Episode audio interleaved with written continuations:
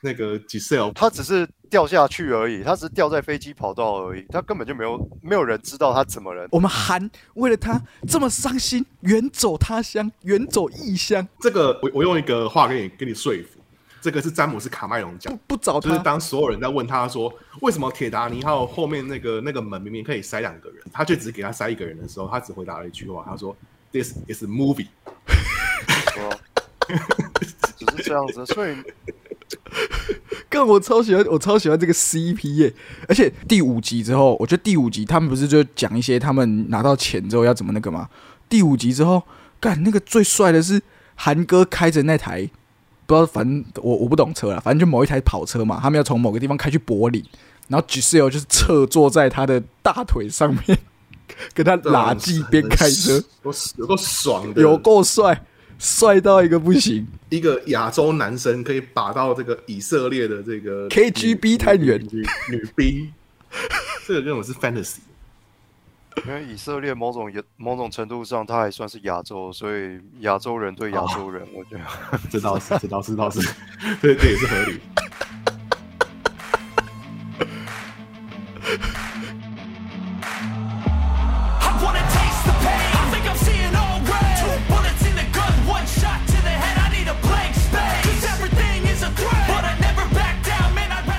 今天还做了一张那个梗图，说请分出，请区别出哪一个是真的冯迪索，有有有，蒋友柏、蒋友柏，格鲁特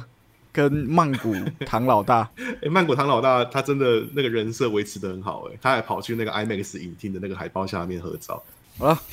，Welcome back to 影像重生 Testing，This is Paul Yo。我是阿志，我是关庙之战。非常突然的一个开始啊。好，那今天其实就是一个蹭议题的一集啦，因为呢，这个我们玩命关头 X 十哦，在本周已经上映了。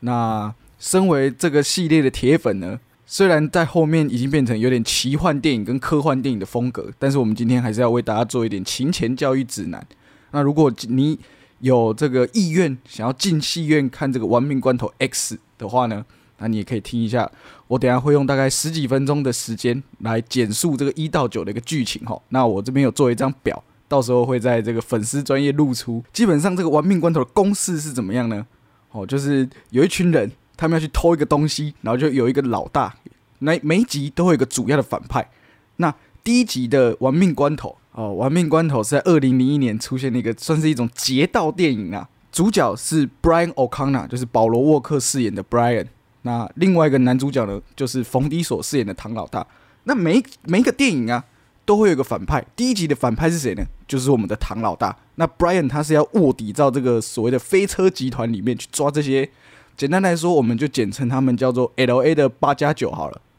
就是做一些偷拐抢骗的事情。然后呢，还有做一些改装车啦，还有做一些改装车。那简单来说呢，Brian 卧底到这个里面，他们就发现他们要去偷一个。哦，这个我记忆有点模糊，因为我还没有办法完全的复习完。但是我看维基百科写说，他们是要去偷一个装满一卡车的这个叫做录影带机啦。我不知道是不是符合那个时候设定。先先先第一集先偷一点小东西，但是 Brian 卧底之后呢，他就发现，哎、其实这个 family 是很强大，那他就开始有点同情这些罪犯。那反而反正呢，到最后，在一一阵那个决斗啊，或是一些之后呢，哦，这个 Brian 到最后在一个平交道放走了唐老大，然后自己面对蜂拥而至的警车。对，这就是第一集的剧情。那第二集呢？哦，大家可以到这边先了解一下，第二集跟第三集都是属于一个外传的性质，因为在第一集拍完之后，大家就觉得这个系列好像没有什么搞头，可是又想要拍续集。那冯迪索好像就意愿不大，就找了保罗沃克回来。那第二集的剧情在讲什么？第二集的剧情就是 Brian 在放走了唐老大之后，就开始在被革职，就已经不能当警察，但是他就开始在美国各地逃窜，然后逃到东岸的一些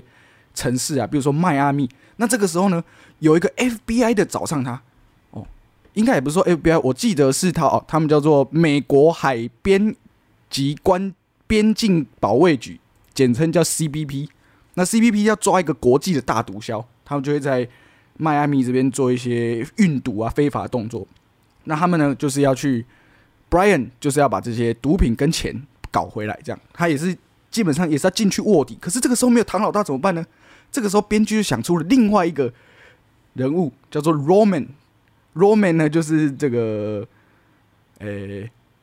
在那个之后的系列里面，就属于一个比较丑角啦，一个谐星的角色。好、这个就是 Roman。那他们呢，就是到这个毒枭里面卧底，卧底之后呢，又把这些钱偷出来之后，哎，自己又暗干了一些，在片尾第二集片尾的时候，自己暗干了一些，那就时间结束了嘛，呃，这个故事就结束了。那第三集呢，他们就找了一个非常日后会非常有名的导演，叫做 Justin Lin，哦，就是我们的这个林毅斌呐、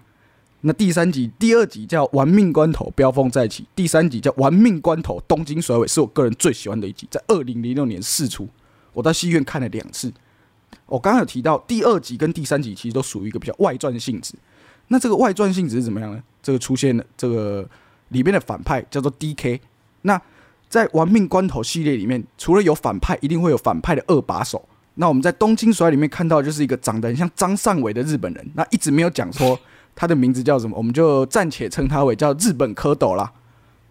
那这个反派呢叫做 D.K，意思就是 Drift King 的意思，在日本的这个甩尾啊，他们在街头赛车的时候，呃，这个甩尾是一个必备的技能。那这个 D.K 呢，他却因为他是这个东京地区甩尾最厉害的，所以他就被称为 Drift King。好，那简单来说就是有一个在美国的屁孩啊，犯了一些错，被送到爸爸那边了。哦，是不是张哥？他爸爸是驻日美军啊，所以他就他本来在高中就是有未成年开车的这个记录，还被警察逮。然后那爸爸就说这个儿子不好管教，不如就把他接来日本跟我一起生活。那没有想到，就这个儿子到了日本之后，一样习性不改，哎、然后也是很冲崩，然后人家有要挑衅要飙车，他就上了。结果殊不知，就是他在美国玩的都是那种直线加速的，但是日本玩的是这种技术型的，对，就是习惯甩尾的。所以刚开始的时候，他在比赛当中都一直被嘲笑，就说有一点像是什么这个鬼佬哎、改进，对外人开进，那就是完全都不懂，所以他首场比赛就是也是蛮吃瘪的。哎、落败，那最后还对，最后还是有靠着一些朋友，或者是也是一些混血儿，这中间想要跟他形成一个友情，然后就慢慢教他什么叫做甩尾，甩尾的精髓在哪里。对然后经过一连串的阴谋，然后还是打败了那个 D.K. 对，然后最后得到了这个那个风云那个 新的称号啊风，云他就是新的 D.K. 了。熊熊霸，新的 DK，对对对，他就得到了熊霸的赏识，哎然后对。那里面有一个很重要的台词是 “Do you know what DK means? 对 Drift King。，Drift King，哦，这个超中二。”然后 “What What is drift？” 电梯门打开，两两台车甩过去。哦，对，然后泡个泡泡个妹，就是要在那边原地转 donuts 有没有？就烧胎转 donut，然后对对对对对然。后弄到一大堆化学烟雾这样子，然后那个妹子居然还还笑得出来，然后还给他一张我的电话。干，你知道那个烧胎味道是有多臭吗？就就吵哎、可是你如果有在玩一些小五十，你就去烧烧看，你就知道那个真的是非常臭，妹子绝对不会喜欢。对对对，啊，基本基本上他第三集走的套路呢，就是一个与狼共舞，阿凡达呃末代武士这个路哎、线。对对对，融入了这个当地的族群，有一个白人，他来到我们神秘的东方，不懂我们神秘东方的内涵，所以我要教他。对然后教他之后，他居然可以打败我们自己人，然后最后被我们的族人所认证，变成我们的一员。哦，对，所以哦这个是属于外传性质嘛。好，我们讲回来这个呢，每一个玩命关头里面会有一个反派，那反派就是刚刚有讲到这个 D.K. 跟我们的日本科日本张善伟啦。那这个主角呢，名叫向向到了日本之后，为什么会死性不改呢？第一个是因为他在美国就是一个标仔，再来就是他交到坏朋友。这个坏朋友是谁呢？就是《玩命关头》系列，呃，可能是第第二或第三受欢迎的人物、如果在那个《玩命关头》有办角色票选，他可能会在名列前茅，他可能会在前五名。这个角色呢，就是韩哥。那韩哥呢，在跟在黑了 D.K 的钱之后，想要绕跑，D.K 就拿喷子啊，铁啊，要去这个讨回他的钱。那他们就在这个公路开始追逐。那韩哥呢，就不小心有一个失误哦，被对向的来车撞到，然后就火烧车。在这一集，我们就暂且当他死了，就暂且说他已经死了。所以韩哥的死呢，激励这个象要去跟 DK 做一个决一死战，就是有最后的这个情节。好，那在最后呢，他们就请到了这个我们冯冯迪所饰演的唐老大回来客串，要跟新的 DK 尬一场这样啦。对，所以这个时间线呢，哦，玩命关头三的时间线，我们大家可以再讲回来。玩命关头时间线是在第四集，呃，第在 Giselle 死之后啊，这个之后会讲到，就是在第六集之后才会是第三集的时间线。那第二集的时间线呢，是在第一集之后，所以第二集没有唐老大也很合理，因为他在第一集的最后面有个镜头是唐老大开着车穿越了美墨边境。好，第三集到这边结束。那第四集呢，是我第二喜欢的一集哦。为什么？因为第四集大家包括冯迪索啊、制片啊这些人，他们都觉得呢，哦，这系列好像可以回头再搞回来哦。就经历了十几年之后，所以第四集呢，就正宗是接续第一集的时间线。那第一集、第四集一开始呢，就是呃，唐老大跟他的七辣 Lady，还有一他们的这个小型的一个 group 在多明尼加偷这个油罐车啦。哦，因为呃，我们刚我们之前有讲到嘛，就是好莱坞的大片第一场戏一定是最重要的，所以他第四集回归的时候，他就搞了一场用车去勾勾这个油罐车，因为他们都是标仔嘛，所以油一定是最重要的。那他的小队有谁呢？有唐老大、Lady、韩哥。对，韩哥这个设定上面就是，诶、唐老大的老朋友、老战友。那还有两个人，我们就称他老莫 A 跟老莫 B，就这里面也是负责耍宝了，在之后的系列还会再回来。好，那整个结束了之后呢，因为唐老大不想再带着 Lady 这样子一直逃跑，所以他就有一天在这个亲密行为之后呢，他就留下了他的十字项链绕干了。那 Lady 就觉得哦哦，我就我我想要帮助唐老大，因为 Lady 其实是没有案底的，他只是为爱走天涯。因为唐老大被美国通缉嘛，所以他只能在中南美一带逃窜，所以他就去跟在第二集之后，因为立下大功被 FBI 招募的 Brian 哦，大家可以注意到，这边 Brian 在第一集只是一个落成的，可能是远景哦，可能还不到刑警哦，就是专门去卧底的。那他在第四集的时候，他已经变成 FBI 了，他就去跟 Brian 谈条件说，诶，那不然我帮你去你现在在追的这个就是第四集的反派，叫做部落家，他也是一个这个跨国型的毒枭啦，所以他们有一些诶毒品的交易。那 Lady 呢，就在这个一场车祸中死掉。那唐老大知道就很不爽，说：“哎、你害死我的女朋友。”好，反正一阵之后呢，唐老大跟这个 Brian 也是卧底，又是卧底，又卧底到这个贩毒集团里面，要从要去帮他们从美国呃墨西哥通过美墨边境的这个秘密隧道，我这不知道是真的还是假的，这电影演的哦。通过这个秘密隧道，把货跟钱运到美国本土。那言而总之，最后面他们还是抓到了这个毒枭。然后呢，可是唐老大就说我不想再逃了，那他就被警察抓走。那第四集的片尾是什么？在唐老大被移监的这个过程当中，哦，他们囚车开开开开到一半，嗯，所以听到这边你就已经知道，他们几个人莫老莫 A、老莫 B，再加上 Brian 的女朋友米娅，哦，对，刚刚没有讲到，米娅是一个很重要的角色，米娅是唐老大的妹妹，也是这个系列算是在前期算是女主角，她是 Brian 的女朋友，这样，那他们就重修旧好之后，他们就去把唐老大救出来，第四集就这样结束。好，那到了第五集呢，出现一个更重要的角色，就是巨石强森饰演的哈布斯探员，哈布斯啦，哦，那哈布斯探员呢，这次就是要来抓这些这个嚣张的这个叫做什么改车集团呐、对，改车集团。那他们这次逃到哪里？逃到了巴西。那这次又有一个在第一集里面的角色叫 Vince 出现了。他原哦，原来他在这个唐老大的犯罪集团被 Brian 瓦解之后呢，他逃到巴西的贫民窟当成老大。所以这个时候呢，他们就要帮巴西的这个毒枭去做一些运毒的工作。哦，没有，他们就是需要去偷车。哦，有有一批车在火车上面被这个 DEA 扣押啊，但他们一开始不知道。反正总之呢，总之这些车被偷走之后，他们就发现车上有个晶片是这个毒枭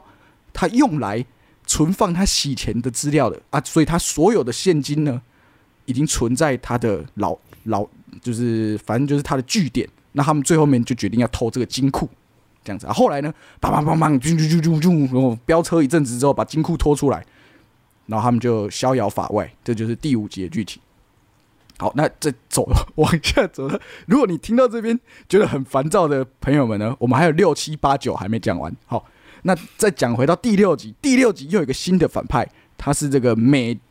英军空军特勤队的退役的军人。我昨天前几天在跟张哥聊天的时候聊到，这罪犯呢一定是退役的特种军人，不然就是运动员。好，那这个他是要去偷这个什么？我看一下我准备的这个资料。哦，他们要偷一个北约做的晶片。诶，听到这边有没有觉得很熟悉？怎么又是晶片？那这个晶片呢，就藏在某一个地方。他们要去在这个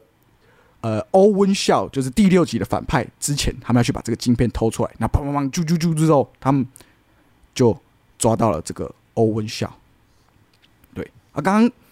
呃，刚刚我要再补充一点哈，在第五集出现了唐老大的第二任女人女朋友，叫做 Elena。那这个演员呢是雷神索尔现实中的老婆。对，Elena 是他们在巴西当地的一个警察，算是这个巨石强森的一个在当地的一个地陪啦。那第五集他们抓到这个毒枭之后，哎、这个 Elena 居然就爱上唐老大，跟他闹干了哦。讲到这边，连我自己都觉得有点荒谬呢。好，那再讲回来第六集，第六集他们抓到欧文孝之后呢，这边就有一个非常重要的片尾彩蛋，因为他在第六集的时候要讲说韩哥为什么死了，而且第六集的时候，韩哥的女朋友 Giselle 死了。Giselle 第一次出现是在《玩命关头四》，他是这个《玩命关头四》反派部落家的下面的一个算是手下啦。那他在第五集被唐老大，因为第五集他们为了要对付这个巴西的毒枭，所以唐老大又第一次召集了他的 family。我们有看过一些劫盗片，或是像《瞒天过海》这种智慧犯罪片，你就知道每一个这个团队里面一定要有每个人的角色。那唐老大当然有他的角色，所以他就找了韩哥。那韩哥就跟 Giselle 在巴西相遇，然后他们就相爱了。然后在第六集的时候呢，韩 Giselle 从飞机上面掉了下去，生死未卜，所以韩哥就心灰意冷，决定远走东京。那之后的这个时间线就是哦，这个东京甩尾的时间线。那在第六集又接回到这个东京甩尾第三集的时间线，就是呢，刚刚有提到韩哥在被 DK 追的时候撞到一个迎面来的车子，然后翻车之后火烧车死掉了。那这个撞他的人就是我们的杰森斯坦森。杰森斯坦森是谁呢？他是第七集的反派，他叫 Decker Shaw。他就留下了这句非常经典的，他在撞完韩哥之后，他就留了一个非常经典的面，他他就打电话要跟唐老大呛虾，他说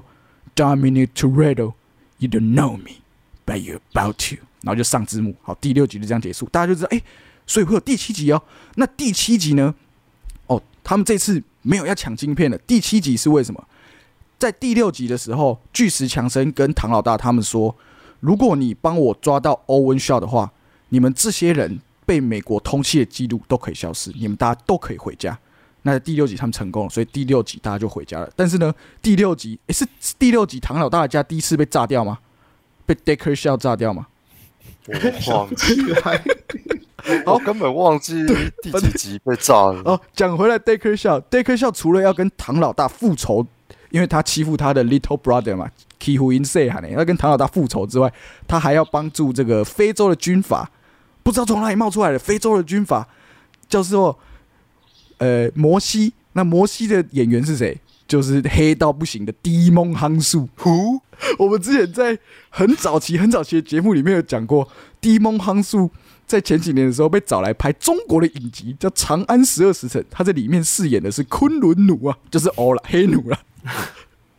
对，总之呢，这些呃 Decker Shaw 跟这个非洲的军阀，他们要去找一个叫天眼的东西。那天眼是什么？你可以把它想象成它可以操纵全世界的交通系统，跟不管你人在哪里。路口监视器、交通系统、红绿灯什么都可以操控，不管你人在哪里，用天眼就可以找到你。那天眼是有一个辣妹的骇客叫 Ramsey 所发明的，这个人之后呢，在后面的系列也会变成唐老大 Family 的一员。好，在经历了一阵嘣嘣嘣搏斗之后呢，一阵莫名其妙的追飞车追逐，然后爆炸嘣嘣嘣嘣之后呢，Decker 小被抓了，那唐老大的 Family 又赢了。可是呢，在第七集发生发现发生了一个非常重大的事情，就是整个系列的精髓人物之一保罗沃克，他因为这个撞树，然后火烧车就往生了，所以有大概超过一半的戏份是找他两个弟弟来回来，然后用 deepfake 的方式把整部片拍完。所以在第七集的最后面呢，除了杰森·斯坦森饰演的 Decker Shaw 被关之外，还有一个桥段是他们在一个海边说：“那我们就要 one less ride，是吧，阿志嗯？one less ride。”然后他们就在跑跑到一个还是不相上下的状况，然后就嗯往两条不同的路开出去，然后那个第七集的主题曲《See You Again》哦，就我觉得那个真的是就是十集以内最最催泪的一幕了。虽然那一个镜头还是用 deepfake 做了，就是难免也没办法，因为如果没有看出 deepfake，破绽。对，因为如果没有他往生的这件事情，也不会有那场戏跟这个镜头啊。我在想，对啊，对对，我觉得如果真的要向他致敬，或者是有些人是保罗沃克始终影迷，他们就会很不爽，说为什么这个系列一直在消费他？但我觉得无可厚非，嗯因为他真的就是这个这个系列最灵魂的人啊，而且对啊，讲回来，到从第一集到现在我们在讲的第七集，哦，就是保罗沃克他一直都是开日系的，就是 Brian 跟唐老大是两个极端，一个专门开日系的车，一个专门开美式的道奇肌肉车。我我自己觉得第七集有点那个，我我我真的蛮佩服温子仁的是，因为这个事情其实常常发生嘛，就是一个剧组里面总会有一个演员，他就是出了意外而不能演，无论是死亡或者是受伤什么的。那这个故事会用什么样的方式来去处理这件事情？通常就是最怂的就是他都在故事面把他刺死，对又或者是就是请人家就是请另外一个演员来来接替这个演员来演这个角色。可是这两个做法他们都没有去执行，他们执行的方式是有点像是意向式的那一种，让唐老大跟那个 Brian 就是走上一个分岔路，然后两往两边去这样子，对，就是一边往一边往他原本的地方，然后一边往阴间去。就是就是我觉得这个东西其实还蛮这种意向的做法，我觉得蛮对啊，我记得那个时候去看的时候，蛮多人真的是看到流泪到无法自己，因为其实保罗沃克比起冯迪索真的是比较为人喜爱了。总之第七集，因为他人就人就走了嘛，所以唐老大就要走上一条分歧的道路。可是，在第七集的时候，因为 Lady 死而复生，哦，你要注意到哦这个系列的人死而复生不是不可能的事情哦。因为原本在第四集的时候，大家都以为 Lady 要死了，可是第六集的时候他又复活，但他丧失记忆，所以这个 Elena 呢，就是他的第二任女朋友，就只能默默的离开，所以还他这个正宗女主角的位置。那接下来到第八集发生什么事情？第八集唐老大在哈瓦那度蜜月的时候遇到了一个第八集的这个反派，叫做赛弗。赛弗是一个比前面那些一到六集来搞笑的什么毒枭特种部队都是超出不止一个档次的大反派就对了。对，而且他是莎莉赛隆所饰演，他是一个第这个系列里面第一个女反派。那他是一个擅长网络骇客，就高超高强的骇客集团就对了。那他们想要颠覆这个世界。那第八集要找什么？第八集他们要找一个电子脉冲仪器，的、是 EMP 啦。他找到这个脉冲仪器之后呢，他就要征服世界了。可是第八集，呃，比较他终于有一点点变化的东西是，唐老大突然有一个东西，不知道是什么东西，赛弗就用来威胁他，所以他就背叛了他的 family。那第一场戏呢是这个，呃，他在哈瓦那度蜜月的时候遇到赛弗嘛，那刚好呢，哎，怎么这么刚好？巨石强森饰演的探员又找他们回来出任务，就他们出任务之后。唐老大就把这个车头一转去撞他，然后就自己一个人连车连人带车被一架飞机这样夹着抓走。就是很离谱，像夹娃娃一样这样子。对，然后他总总之他就被救走了，可是他很不爽，因为他是被威胁的。那这个时候呢，我们才知道为什么他被威胁。镜头一转，Elena 出现了，为什么？所以难道是用 Elena 威胁他吗？并不是，他是用 Elena 的小孩来威胁他。所以这个小孩是谁？这个小孩就是唐老大的小孩。哦，原来是用你他妈你小孩来威胁你。好好好好好，你背叛可以，你合理的，合理。对，合理。那到最后，不不不，那经历了一连串莫名其妙的飞车之旅啊，哦，就是一些爆破之类呢。呃，这个赛弗成功的逃脱了。可是，在这个他们要去救这个唐老大的小孩，居然是找谁？找 Owen Shaw 跟 Decker Shaw。来，各位，我这边在唤起你的记忆哦，这两个分别是谁？是第六集的反派跟第七集的反派，他们怎么会突然去帮唐老大呢？哦，这这就是一个很妙的地方。哦，这就是一个这个系列这么迷人的地方，就是反派都会变成队友。好，言而总之，总而言之，在第七、第八集的最后，唐老大把他的儿子带回来，然后他们就莫名其妙在美国纽约有一个住处，因为亡命关头的传统就是在最后大家都要聚集在一起嘛，family 要烤肉、喝啤酒、喝可乐那这样子。对对对。那、啊、为什么要在纽约呢？没错，诶，没有人知道啊。为什么要在纽约？他真的很有钱呢。他帮政府这么做了这么多事，除了他家被炸掉可以重建之外，他还可以在纽约买一个顶楼的豪宅，像周杰伦一样。那大家猜猜看，他的儿子会不会取叫什么名字？叫做 Brian。Right，好，他的儿子叫 Brian Brian。that's right。That's right。第八集结束了，来到第九集。诶，你刚刚有没有想到，呃，Decker Shaw 是来帮他弟弟欧文肖复仇，可是他们两个人又来帮助这个赛弗，呃，又来帮助这个唐老大去抓这个赛弗，可是赛弗没有被抓到啊。那这次第九集的反派是谁？是 John Cena。啊，这其实有一个小故事啊，就是因为在拍完第八集，好像巨石强森就跟冯迪索，因为两个人有点想要当老大嘛，想当大头，有点大头症，所以他们两个就翻脸。翻脸之后呢，嗯巨石强森跟杰森斯坦森跑去拍了外传之后，那第九集就找了另外一个也是摔跤的人来，就是 John Cena。而且以前那个 WWE 的时候，John Cena 跟那个 The Rock 是有很多 beef 的，对所以其实这个也是一个蛮后设的一个设定。对，这也是背那个一些 background 设定嘛。那再来呢？好，我已经快讲不下去了。接下来就是到最后一集了，最后一集了，最后一集，大家加油！一定要把，就是我们一定要回顾完，好吗？第九集，他饰演的是谁？他在他们在出任务的时候突然出现，然后把唐老大要的东西抢走了。这个东西是什么？这个我们叫做剧情的标的物，麦高芬。他抢了一个叫阿雷斯计划。我根本已经不想知道这是什么东西，反正也是可以颠覆世界的东西。那这个反派是谁？Who's Jacob？这个反派叫 Jacob。那 Who's Jacob 呢？Lady 这时候就说：“Jacob is Dom's little brother。”一个在第一集到第八集里面，从没连一句台词都没提到过他有弟弟的人，突然出现了一个弟弟，然后才是这一集的反派。OK，然后不不不，又一阵莫名其妙乱演之后呢，Jacob 就算是逃走了嘛，应该逃走了，对，就被放走了。然后大家聚在重建好的唐老家 L A 的家，要这个，对，要 要这个、啊、这个 get get 在一起啦，烤肉趴。在 family 对，第第九集有一个人复活了，各位，第四、第六集的时候，Lady 复活；第九集的时候，有一个人复活了，叫做韩哥。他一出现讲，他讲了一句话，大家都叫我韩。呃，应该是在这个第八集的时候出现了一个神秘的政府组织，就是由小人物先生所领导的政府组织。他在 Decker 笑要撞死这个韩哥之前呢，把他救了出来。我靠，这样也行啊！我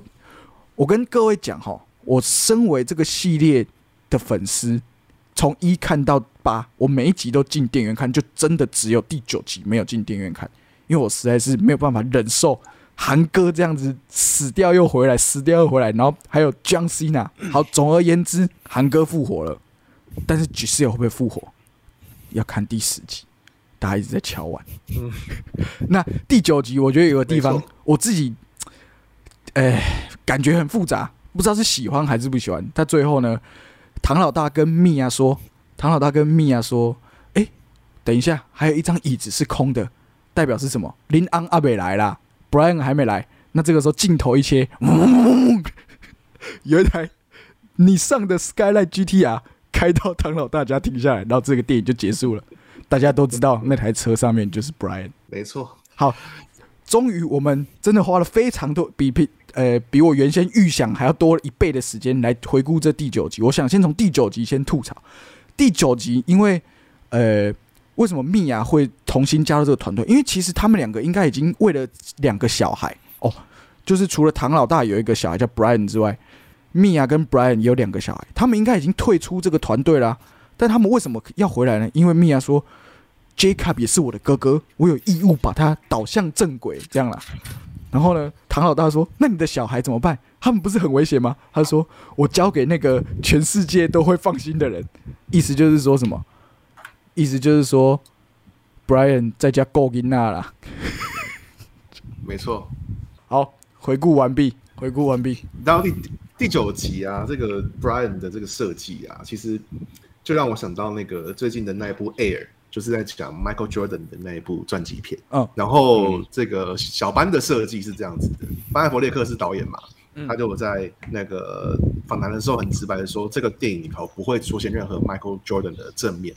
嗯嗯，原因就是因为就是当你正面一出现的话，无论是哪个演员饰演 Michael Jordan，这个观众都会出戏，所以他就选择不要让任何人饰演 Michael Jordan，就是一个替身这样子。可是他在电影里面的处理呢，又是不断的让你看到 Michael Jordan 的背面，就是他人就在那边走来走去，在那边看东看西，他就是不看镜头，就是那个调度真的太奇怪，就是就是太显著的要让你不要看到正面，所以就会让你反而就是这这也是一个很出戏的一个设计，所以我觉得那个第九集最失败的就是 Brian 的那一个东西，啊，对，所以我才说我感觉很你要么复杂。车车出现就好了，你不要其他东西。他车他他是车出现就好了，没错啊，那个怪物骑兵啊，不是去去年的片嘛？对，然后后来他们就是有一个桥段哎，毕竟 Michael Jordan 当年是他是有演过怪物骑兵吧？一九九七年的时候，非常好看。然后结结果他就有一个桥段，就说：“哦，我们现在选手都已经死这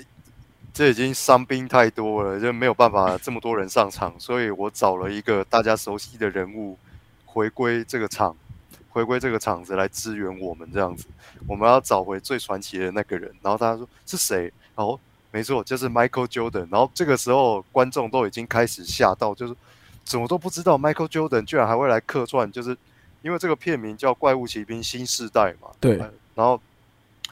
结果后来 Michael Jordan 出场的时候，大家才发现他是 Michael B Jordan，不是 Michael，对，是 Michael A Jordan，所以 Michael B Jordan 就说，呃，你们应该是找错了 Michael Jordan，但我精神上还是支持你们的，peace，然后就走了。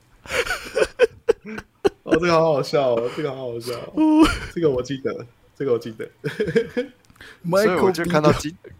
我那个时候，因为我第一次看的时候，我也是吓一跳，因为我的印象还一直停留在小时候第一次看那个怪物骑兵这样。对对对，而且他还在台词当中很明确的说出说 Michael 好，我们欢迎 Michael Jordan，然后就我干，真的还假的？结果出来的确是 Michael Jordan，但中间名不一样，就这样。是 Michael B Jordan，嘿 嘿，奇因为我尔蒙格没有看啦。怪物奇兵，我就看的那一个，我我只看那个片段而已，就笑的要死。对啊，反正这这一整个系列，从最一开始的飙车电影，已经失去了，已经比麦可贝的电影还扯了。就是那个时候好像是第，我觉得是第五集开始啊，第五集开始就没有回头路了。对他们脱金库一群人从八加九变成那个侠盗集团，然后再变成再变成特务，然后 然后要去拯救世界。这个对啊，为什么每个 每个要操控世界的晶片啊、软体啊，然后什么电子 EMP 脉冲机都跟他们有关，都是他们要去处理。对啊，他们没有他们又不是又不是不可能的任务，又不是那个 IMF 医生汉。对啊，他们又没有对医生，只是很会开车而已啊。对啊，其他的本子就就还蛮蛮值得吐槽的啦。不过我就觉得林毅斌有一个厉害的地方是，我真的觉得他的动作场面拍的真的很不错，尤其是飞车，他真的是懂对对对他的飞车的，飞车拍的真的好好看哦。所以我才说第三集是我最喜欢的。尤其是你从小身为吸收这么多日本文化，然后你居然发现，哎、这种美式的赛车片居然可以拉去东京拍，然后融合当地的元素。就像你刚刚讲的那个 What's Drift 电梯台，噔噔噔噔噔噔噔对噔噔噔对噔噔。I wanna if you know how Don't they in in Tokyo。哦，那时候狂找那些歌来听，哎，那个时候我国中吧，我真的超喜欢，我进戏院看了大概两三次哦。而且第四，他因为好莱坞电影到日本拍嘛，所以找了一些明星来客串、啊。第一一个就是那个我我背景这个欺欺夫木冲哥。基，富木冲，对他讲了一句，他讲一句台词，他讲一句台词，他说 “Yoko 准备好了吗？”然后我、这这这是什么客串的角色？就出来，然后而且很帅哦，他要先叼一支烟这样，然后丢地上踩掉，Yoko Go Ready？我干他是这样，他他他他有个经典是这样子，Ready set go 到 go，对对对对对，哦，你看那个欺负木中真的是帅到一个，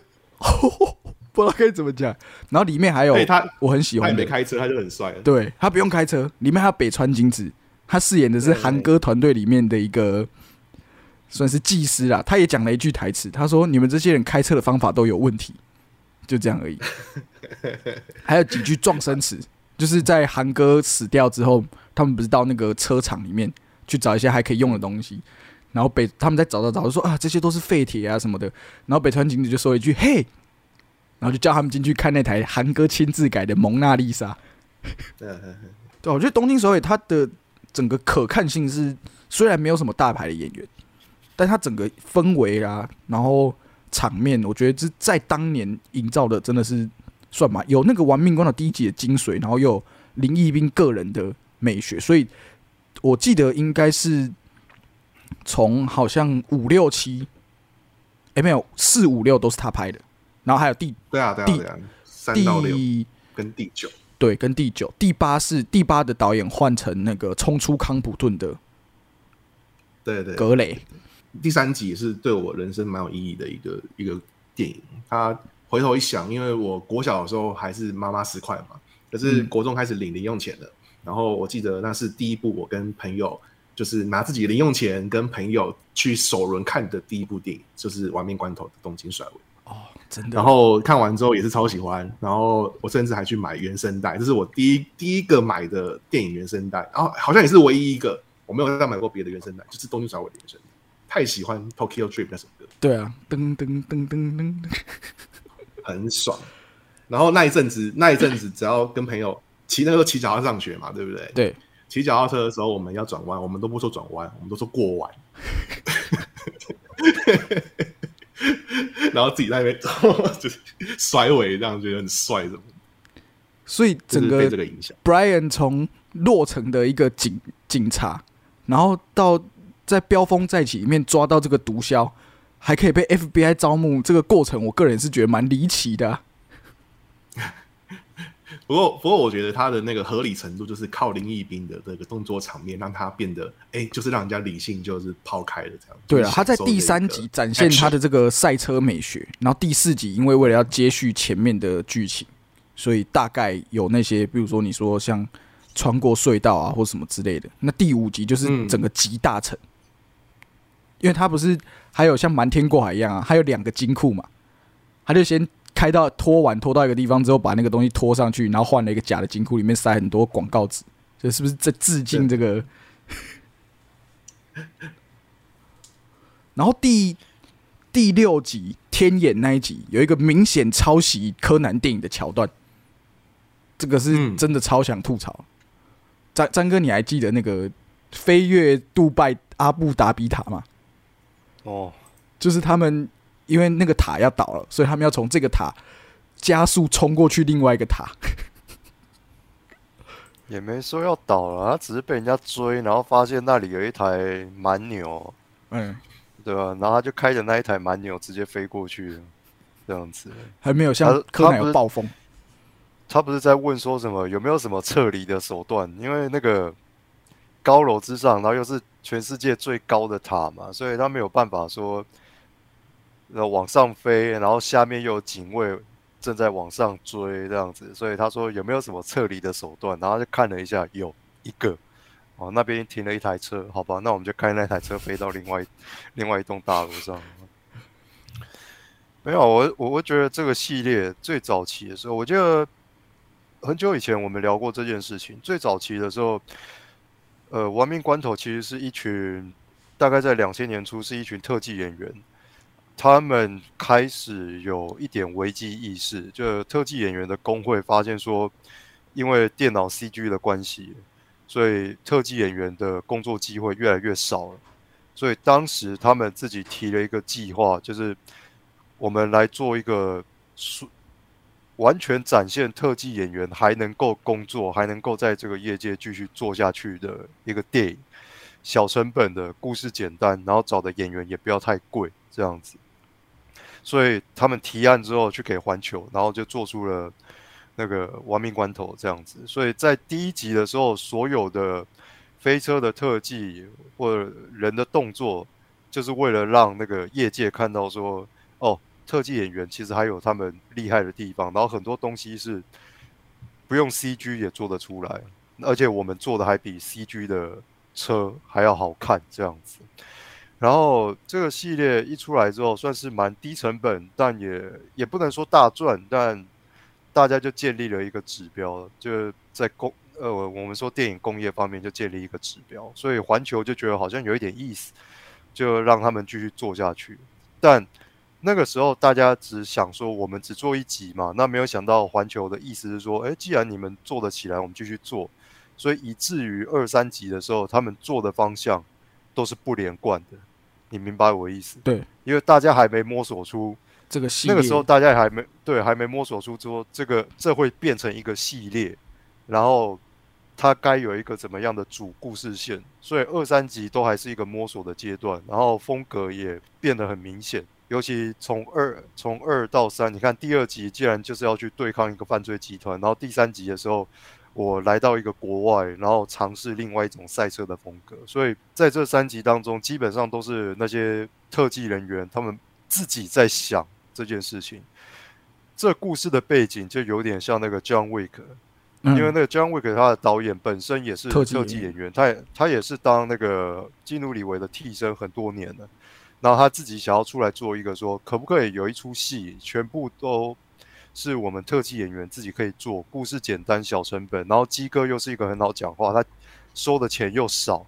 那你你有点兴趣，我们就来拍，那故事不要复杂，从头到尾就是杀就好了，所以后来就有了 John Wick，就这样子做出来这样子，然后后来所以到了第三集的时候，好像终于累积到这个，尤其美国人喜欢看一些怎么讲，好像比较东方的东西，神秘东方的东西，你知道，尤其到了日本，日本啊。所以后来开始大大家就确立了这个品牌，就是哦，原来玩命关头这种东西它是可以到世界各地去的，然后所以环球他就决定说把格局给弄大，然后所以你会发现到后几集的时候，有很长一段时间他们的编剧统一都是由一个人写的，那个是环球派来的编剧，Chris Morgan 吗？然后也我忘了他那个编剧叫什么名字。总而言之，就是从那之后开始，环球决定把这个 IP 做大，然后一做大，它就变成了科幻片，对，有点让人家吐槽，就是说本来不是很小规模的吗？本来不是只是地方的小混混在玩违法赛车，就算他到了东京，其实也是违法赛车，顶多是这样子而已。顶多跟黑道有点瓜葛，黑了一点钱之类的。后来从第四集开始就玩到、哦、什么犯罪集团啊，或者是要对抗恐怖分子，然后还有出动潜水艇，然后甚至后来还有什么空降、空降他们的车，甚至用火箭上上太空这样子的，然后还用电脑遥控所有的车子，像什么它叫什么僵尸僵车尸车哦，对，在那边追。所以这就有点违背了当初你知道《玩命关头》本来只是一群特技演员，他们说他们想要玩实打实拍的嗯，这种动作片，其实它是一个动作片，这样子就搞到后来就没有办法，还是在玩 CG 特效，所以这是一个很讽刺的过程。然后主导权也慢慢的从幕后的那些特技人员们转移到了以冯迪所为主的这些演员们，他们去想着说，哦，我们下一集应该怎么搞。然后后来也玩到一个王道的剧情，就是上一集的敌人最后会变成我的朋友，基本上跟 Jump 的少年漫画是一样。然后，火影忍者，所以我看这一系列，我心里是蛮矛盾的，就是当然，我比较欣，我还是比较欣赏早年他们你知道都是特技人员，然后他们是因为自己的生计，所以他们想要去做一个展示片这样子，结果没有想到电影公司觉得你好像可以搞起来，最后竟然还是把你这个东西搞成了你，你本来是要对抗 CG，结果电影公司居然还是把它搞成一个 CG 大片这样子，然后最后连特技人员都没有什么话语权，都是演员跟电影公司负责在搞这整件事情这样子，所以蛮奇怪的。然后每一集到后来的每一集，我都只是在准备，心我的心态已经不是在准备说我要去看说，哦这一集的场面是有什么，因为以前。我知道他背景这个故事，是因为我看了一个纪录片，然后他们就提到最他们当年两千年左右最大的突破点就是《亡命关头》，那是一个特技演员的纪录片。然后到后来，我就等着只是看说这一系列到底可以有多扯，我已经不再去期待说里面的特技演员到底有多努力。你会去想着说，哇，这个东西这么的危险，可是它居然是真人实拍，但后来都不是嘛。后来又全上 CG 啊，CG 啊，绿幕啊，那这个意义到底在哪里呢？你明白我意思？嗯，然后到后来我，我唯一的娱乐点，或者是那种有一点废到笑的感觉，老实说，你你到现在你还是他的影迷，你一直你你有说这件事情，可是我心里面已经把它当成一个好，这一次又可以离谱到什么程度？我是来看你的下限，对所以我是来看，我的心态就我不是来看你，对啊，我不是来看你技术的上限，你明白我意思？我的心态在那个塞塞服第八集之后就变就就大概是这样，真的是废到笑。我看第九集真的是从头笑到尾，从 Jacob 一出来，还有他们以前的回忆画面，我也觉得干。然后韩哥出来的时候，我我真的是 Holy shit！但但我也觉得很很很意外的是，这种明明这个系列大家都评价已经那么差了，可是却还是有很多很不错的影星争先恐后的要进来演哦，像是那个海伦米兰啊，哦，对刚刚莎，莉莎莉赛伦啊，还有现在第十集又有这个布利拉森，海伦米兰什么当然当然进来接了，他他连沙赞都接了。这倒是没错。贵为奥斯卡影后，现在已经等于是事业的中晚期了，晚期的晚期他现在，所以开始 heavy 接片当成在在那个你知道退休生活回馈社会啦，太放的，对对对，补充一下，海伦海影后海伦米兰，她在这个系列饰演的是 Decker Shaw 跟 Owen Shaw 的妈妈奎尼。嗯，那他他是这个英国最大的军火商。所以这部片基本上就是一个 DC 跟 Marvel 演员的合作，你知道吗？惊奇队长。格鲁特，Wonder Woman，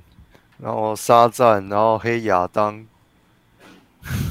你明白哦我意思？你知道 Wonder Woman 这个东西让我想到，我最近重看一部片子，蛮冷门的，叫做《约会 Oh My God》。我知道是那个 在那个那个 Steve Carell 的那个 Day Night。然后那个时候在二零一零年嘛，然后我就发我就发现，诶 Tina Fey 那一部吗？对，Tina Fey 那一部，Tina Fey 跟 Steve Carell 演一个就是中年危机，就是他们婚姻已经趋于平淡，然后想要找一些刺激来 OK，他们的婚姻生活这样子，然后就发现说 Gail Gadot 就是 Wonder Woman 在里面竟然有饰演一个小角色，以前都没有发现。然后他饰演的角色就是就是那个马克，那个叫什么啊、就是马克佐那个诶变形金刚第五集的那个那个主角叫什么？马克华伯格啊。马克华马克华伯格，对对对对，他是马克华伯格的炮友。然后他出场的第一句台词就是。You won't have sex or not？你到底要不要做爱？所以他就是他就是在约会 Oh My God 里面的北川景子，出来负责耍美，然后讲一句台词。他他就是一个以他还他他的那个那个背景跟他的人生一样，就是他就是一个以色列退伍的一个就是女女战士，然后就是身材超好的这样子。然后一出场的时候，你到底要不要做爱？我就觉得对 我大 Gail 在这边演这种角小角色，真是难为他。时候还 Godard 在呃《亡命关头》里面饰演的 Giselle，他背景设定也是他以前是以色列情报局的。对 就是一定要跟以色列扯上关系就对了，就是他这个人的背景很特殊。哦，那那阿志要不要帮我们介绍一下那个第十集的简要的剧情？是不是有人回来复仇了呢？这个要要采取以暴雷跟不暴雷的方式啊不暴雷不暴雷种方法。不暴雷的话当然没问题。可以讲反派是谁预告片，预告片已经释出了消息嘛，对不对？对，那大家有看预告片的话，就知道我们他们的我们现在这个第十集的反派是这个 Jason Momoa，就是杰森摩摩亚嘛，啊海王 Aquaman 这个水行侠，没错。那呃，当然这个你知道一一一一个反派比一个反派大只嘛，就是就是他感觉那个威吓感比较强。那当当时我就觉得说，不过就是找一个就是更抽用的人来，就是吓抽吓用大家而已。可是我，可是我进去一看，我就觉得，哎、他那个演戏方式真不错，就是真适合这个系列。因为像那个詹哥讲的，这个系列越越往后面越夸张，就整个就是整个越来越离谱，越来越离谱。可是这身某某瓦知道说他可以这样演，他就是把自己完全极端的演，就是放开来演，就是那种你想得到的最刻板印象的，然后最最狂妄的那种反派，他就是用这种演法，不然后超适合。就是我觉得，我我甚至觉得说，他这个反派是十集里面最好看的最过瘾的反派。最不搞笑的，因为看起来前面都前面都被叙述的好像很坏、穷凶恶极，但后面都被很搞笑。他演的他演的很好笑，可是他的好笑并不是让你觉得荒唐，很很嗯就是这个人就这样子。但是他的好笑是他的那个恐怖感跟他这个人的疯癫又就是就掺杂在一起。对，我觉得就有点像是古惑仔的乌鸦。哦，哎、这个这个形容 好像不错。对，反正水行侠在这个系列里面饰演他的角色叫但丁啊，因为这个这个剧情叙述都有来，那他是来复仇的。他是谁？哎，他为什么要复仇呢？因为他的爸爸就是第五集那个被他们抢钱，然后又被巨石强森开枪打死的巴西毒枭。对对对对对。那你知道他的他的这个特色就是他们就是反正有一个重点场面，然后就搬到一个新店里面重演一次，然后结果在另外一个视角发现说又有一个关系人出现，然后这个关系人就带出了反派，又会盖出另外一个关系人，反正他们就是这样子的套路嘛。对，反正那个，然后嗯，嘿，你说你说，那个然后这个 Jason 就是在里面演的非常好，以外，呃，还有一个点是我觉得很不错的是唐老大的儿子，就是你刚刚提到的那个，你说那个色差 Brian 哦，就是在在对对对对。婴儿的时候是白人，然后在在那个在在小朋友的时候看起来是混血，然后长大之后突然变中南美洲肤色。的那位 Brian 吗就是他种族一直变化的一个这个小朋友。这个小朋友他在里面跟他的叔叔，也就是 John Cena Jacob，这个这个叔侄的对手戏，我觉得也是第十集的亮点，哦，OK，就还蛮有爱的，我觉得蛮好看的。他们两个其实，我觉得他那个演戏是，我觉得 John Cena 真的感觉是会哄小孩那种人，就是他们私下一定已经常常玩在一起。哦，真的，因为就是 John 我我我之前看 John Cena 的有一个影片，真的超感动的。他好像去就是去探望一些罕病的朋友，或者是好像是有一些他，我记得是好像有个活动是说要要找一些人，然后录他们要对 John Cena 说的话。然后他们就说，就是我嗯可能有忧郁症，或是我被霸凌，但是你一直教我要相信自己之类的。然后他们就说，呃，然后就突然 John Cena 从那个冲破那个背景指出来嘛，哦我觉得那边超感动，他就一直跟大家就是击掌啊，然后拥抱啊什么，我觉得那个短片还蛮感动的。我觉得对啊就是我觉得他对的蛮那个，嗯，John Cena 有他的一个荧幕形象的转变。早年他在 WWF 还是 Triple W 那你说那个时候吗？还还不是那个时候还不是 WWE 啊，那时候好像是 Triple W 还是什么的。然后他早年的形象被塑造成说他是一个屁孩，然后就是嗯出来闹的，讲话又鸡掰这样子。有点像冷那那时候的冷蜜子。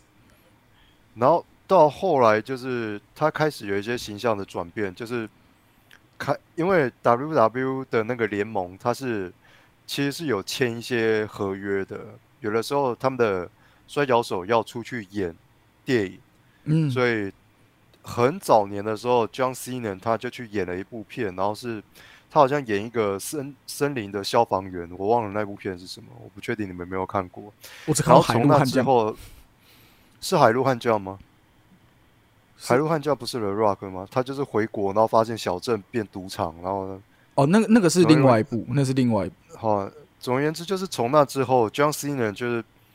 那时候他演技还很生涩嘛，可是大家已经看到他不同的一面，因为大家已经习惯说他在那个擂台上面就是屁孩那样子，就没没有想到他演戏的时候，他可以展现另外一面，所以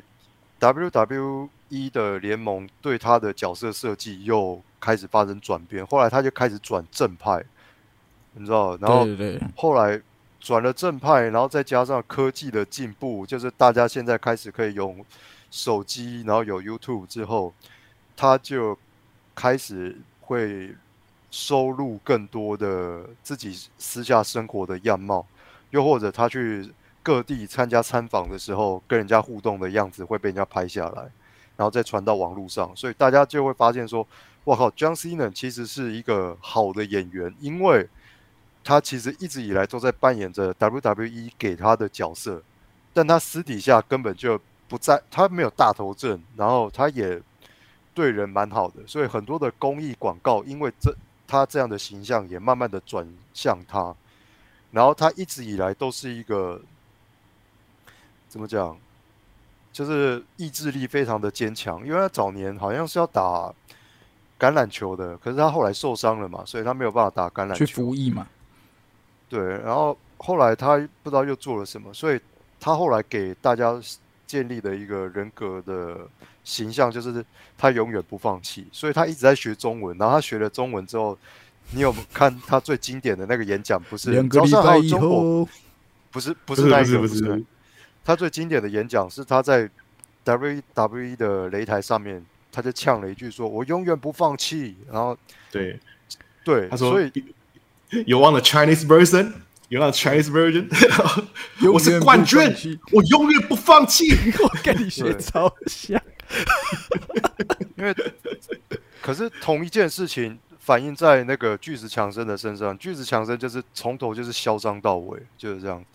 他说：“如果你听不懂的话，他又有另外一个场合，他也说，如果你听不懂的话，我可以用中文跟你讲。哎呀，叮咚，万真真，他就乱讲一通这样子。对对对而且巨石强森他早年也是因为那个嘛魔蝎，WWE 他们有签，对他有签演员约，所以他也是从魔蝎大帝入行这样子。很多演员都是啊，所以该怎么讲？然后尤其到了，我觉得 John Cena 近几年表现的比较好，或者是说他表现的机会比较多，是因为他选择了除了他常常客串一些小角色之外，在某一些片子就客串一些小角色，